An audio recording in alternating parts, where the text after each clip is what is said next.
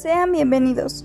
Hoy les hablaré de las teorías más importantes acerca de la división del cerebro y los diferentes tipos de inteligencias.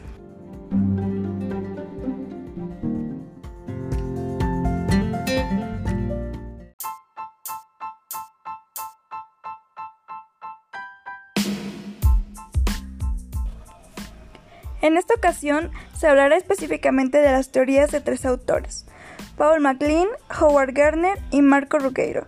MacLean se centra en las diferentes estructuras cerebrales que son reptil, límbico y neocortical.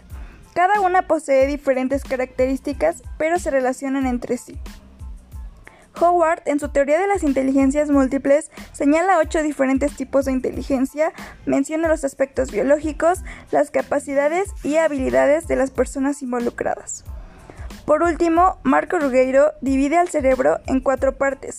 La primera es el cerebro craneal, la segunda el cerebro en el tracto gastrointestinal y en la tercera y cuarta hace referencia al microbioma, que se refiere a los microorganismos que conforman todo el cuerpo humano.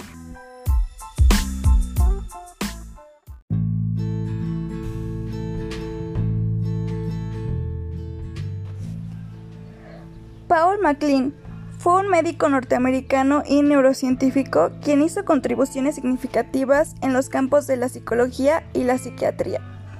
Según MacLean, en su teoría del cerebro triuno, el cerebro se concibe como un sistema formado por tres subsistemas, el reptiliano, el límbico y la neocorteza, los cuales interaccionan permanentemente para la producción de la conducta. El primero es el sistema reptil. Se caracteriza por ser asiento de la inteligencia básica. Es la llamada inteligencia de las rutinas, rituales y parámetros. Sus conductas en la mayoría son inconscientes y automáticas. Recibe mensaje del límbico y del neocórtex. Se hace cargo de su conducta cuando se ve amenazado por la sanción, generando un comportamiento reactivo. Las personas actúan desde esta estructura en atención a sus necesidades vitales. Esta parte del cerebro está formada por los ganglios basales, el tallo cerebral y el sistema reticular. También se procesan las experiencias primarias no verbales de aceptación o rechazo. Aquí se organizan y procesan las funciones que tienen que ver con el hacer y el actuar, lo cual incluye las rutinas, los hábitos, la territorialidad, el espacio vital, condicionamiento, adicciones, rituales, ritmos, imitaciones, inhibiciones y seguridad. El segundo es el sistema límbico. Está asociado a la capacidad de sentir y desear. Está constituido por seis estructuras. El tálamo, la amígdala, el hipotálamo, los bulbos olfatorios, la región septal y el hipocampo. En este sistema se dan procesos emocionales y estados de calidez, amor, gozo, depresión, odio, etc y procesos que tienen que ver con nuestras motivaciones básicas. El tercero y último es el sistema neocortical o neocórtex, que es el asiento de la inteligencia racional y capacidad de pensar. Es el cerebro humano más evolucionado, considerando su división en dos hemisferios, izquierdo y derecho, con funciones específicas. Su contribución es significativa para la praxis educativa y organizacional. El hemisferio izquierdo es el asiento de la inteligencia racional. Es secuencial, lineal, paso a paso y da la posibilidad de razonar y relacionar los pensamientos en forma secuencial y lógica. El hemisferio derecho es la inteligencia asociativa, creativa e intuitiva.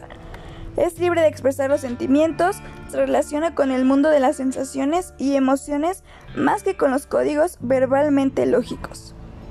MacLean concluye que lo anterior se relaciona con el concepto de ética y que en conjunto conforman una matriz de la inteligencia multifocal.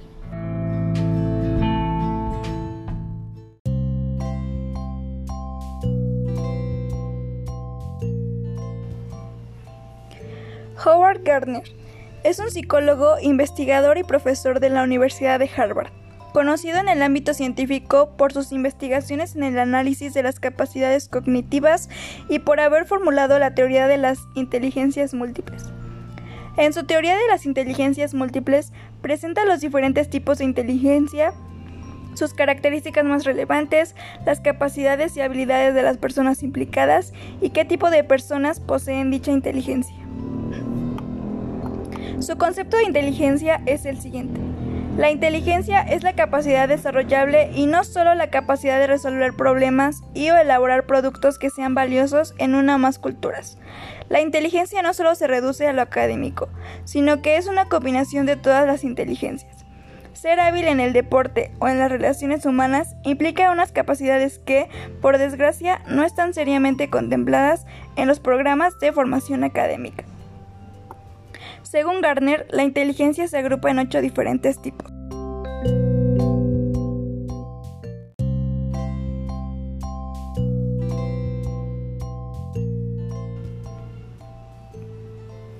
La primera es inteligencia lingüística.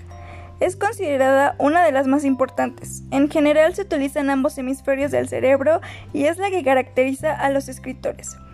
El uso amplio del lenguaje ha sido parte esencial para el desarrollo de este tipo de inteligencia. Aspectos biológicos. Un área específica del cerebro llamada área de Broca es la responsable de la producción de oraciones gramaticales.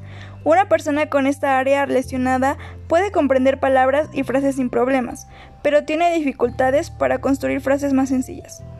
Capacidades implicadas. Capacidad para comprender el orden y el significado de las palabras en la lectura, la escritura y también al hablar y escuchar. Habilidades relacionadas. Hablar y escribir eficazmente. Personas que poseen esta inteligencia.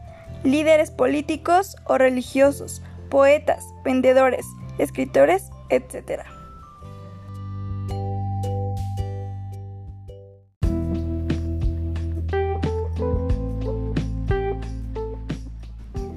Dos, Inteligencia musical. También conocida como buen oído. La fuerza de esta inteligencia radica desde el mismo nacimiento y varía de igual manera de una persona a otra.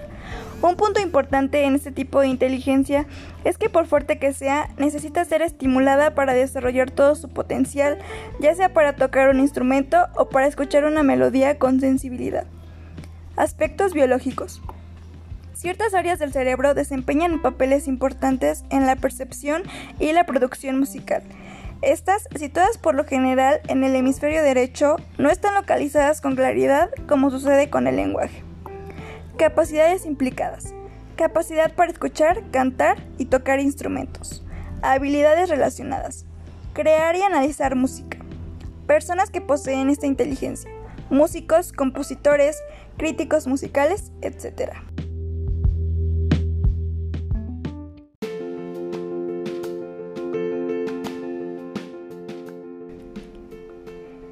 ¡3! Inteligencia lógico-matemática. Quienes pertenecen a este grupo hacen uso del hemisferio lógico del cerebro y pueden dedicarse a las ciencias exactas. De los diversos tipos de inteligencia, este es el más cercano al concepto tradicional de inteligencia. Capacidades y habilidades implicadas. Capacidad para identificar modelos, calcular, formular y verificar hipótesis. Utilizar el método científico y los razonamientos inductivo y deductivo. Personas que poseen esta inteligencia economistas, ingenieros, científicos, etc.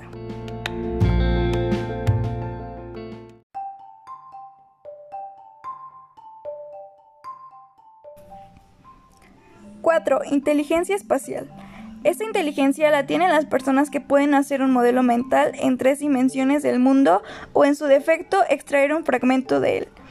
Esta inteligencia la tienen profesiones tan diversas como la ingeniería, la cirugía, la escultura, la marina, la arquitectura, el diseño y la decoración. Aspectos biológicos. El hemisferio derecho demuestra ser la sede más importante del cálculo espacial. Las lesiones en la región posterior derecha provocan daños en la habilidad para orientarse en un lugar, para reconocer caras o escenas o para apreciar pequeños detalles. La inteligencia espacial sería independiente de una modalidad particular de estímulo sensorial. Capacidades implicadas. Capacidad para presentar ideas visualmente, crear imágenes mentales, percibir detalles visuales, dibujar y confeccionar bocetos. Habilidades relacionadas. Realizar creaciones visuales y visualizar con precisión.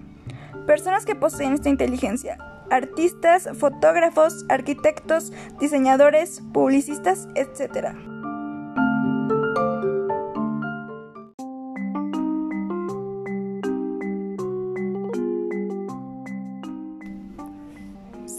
Inteligencia corporal kinestésica. Los kinestésicos tienen la capacidad de utilizar su cuerpo para resolver problemas o realizar actividades. Una aptitud natural de este tipo de inteligencia se manifiesta a menudo desde niños. Aspectos biológicos. El control del movimiento corporal se localiza en la corteza motora y cada hemisferio domina o controla los movimientos corporales correspondientes al lado opuesto. La existencia de apraxia específica constituye una línea de evidencia a favor de una inteligencia cinética corporal. Capacidades implicadas. Capacidad para realizar actividades que requieren fuerza, rapidez, flexibilidad, coordinación y equilibrio. Habilidades relacionadas. Utilizar las manos para crear o hacer reparaciones, expresarse a través del cuerpo. Personas que poseen esta inteligencia escultores, cirujanos, actores, modelos, bailarines, etc.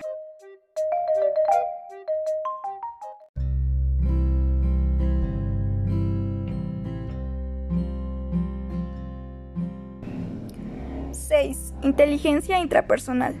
Este tipo de inteligencia nos permite formar una imagen precisa de nosotros mismos, nos permite poder entender nuestras necesidades y características, así como nuestras cualidades y defectos. Este tipo de inteligencia es funcional para cualquier área de nuestra vida. Aspectos biológicos. Los lóbulos frontales desempeñan un papel central en el cambio de la personalidad. Los daños en el área inferior de los lóbulos frontales pueden producir irritabilidad o euforia en cambio, los daños en la parte superior tienden a producir indiferencia, languidez y apatía. Capacidades implicadas. Capacidad para plantearse metas, evaluar habilidades y desventajas personales y controlar el pensamiento propio. Habilidades relacionadas. Meditar, exhibir, disciplina personal, conservar la compostura y dar lo mejor de sí mismo. Personas que poseen esta inteligencia individuos maduros que tienen un autoconocimiento rico y profundo.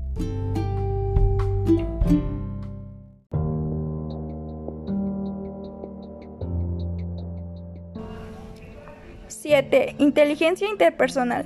Este tipo de inteligencia nos permite entender a los demás. Está basada en la capacidad de manejar las relaciones humanas, la empatía con las personas y el reconocer sus motivaciones, razones y emociones que los mueven. La mayoría de las actividades que a diario realizamos dependen de este tipo de inteligencia, ya que están formadas por grupos de personas con los que debemos relacionarnos. Aspectos biológicos. Todos los indicios proporcionados por la investigación cerebral sugieren que los lóbulos frontales desempeñan un papel importante en el conocimiento interpersonal. Los daños en esta área pueden causar cambios profundos en la personalidad, aunque otras formas de la resolución de problemas pueden quedar inalteradas. Una persona no es la misma después de la lesión. Capacidades implicadas. Trabajar con gente, ayudar a las personas a identificar y superar problemas. Habilidades relacionadas. Capacidad para reconocer y responder a los sentimientos y personalidades de los otros. Personas que poseen esta inteligencia. Administradores, docentes, psicólogos, terapeutas, etc.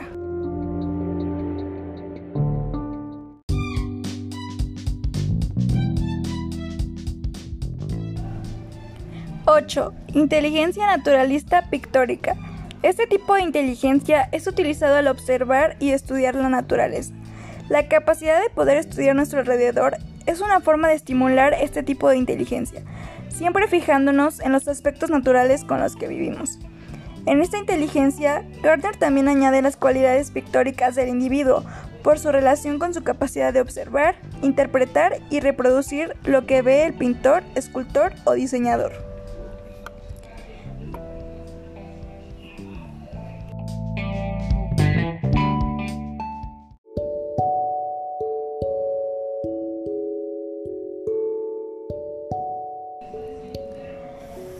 Para concluir su teoría, menciona que en un recién nacido los dos hemisferios del cerebro aún no están especializados.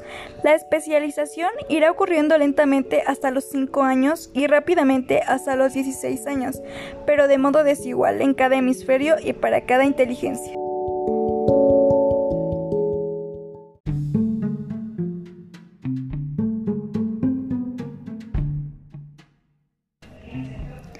El tercero y último autor es Marco Rugueiro.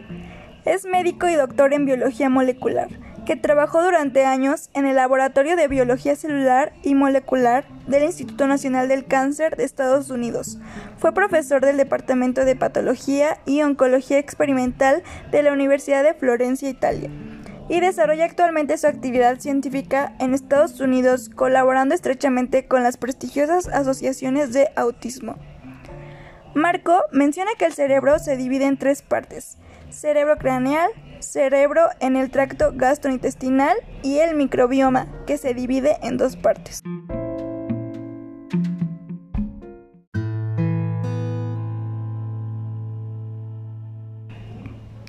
Cerebro craneal es el que se conforma por los dos hemisferios y centraliza la actividad del sistema nervioso.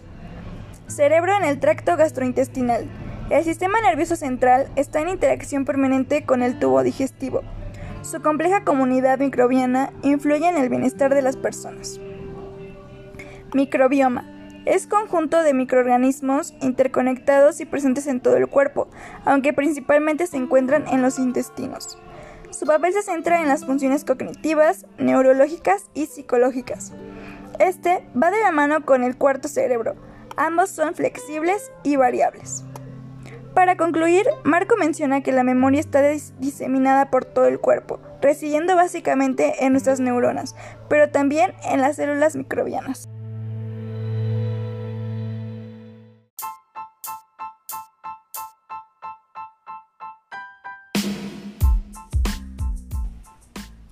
Se puede inferir que todas las inteligencias pueden interactuar en forma integrada y una depende de la otra.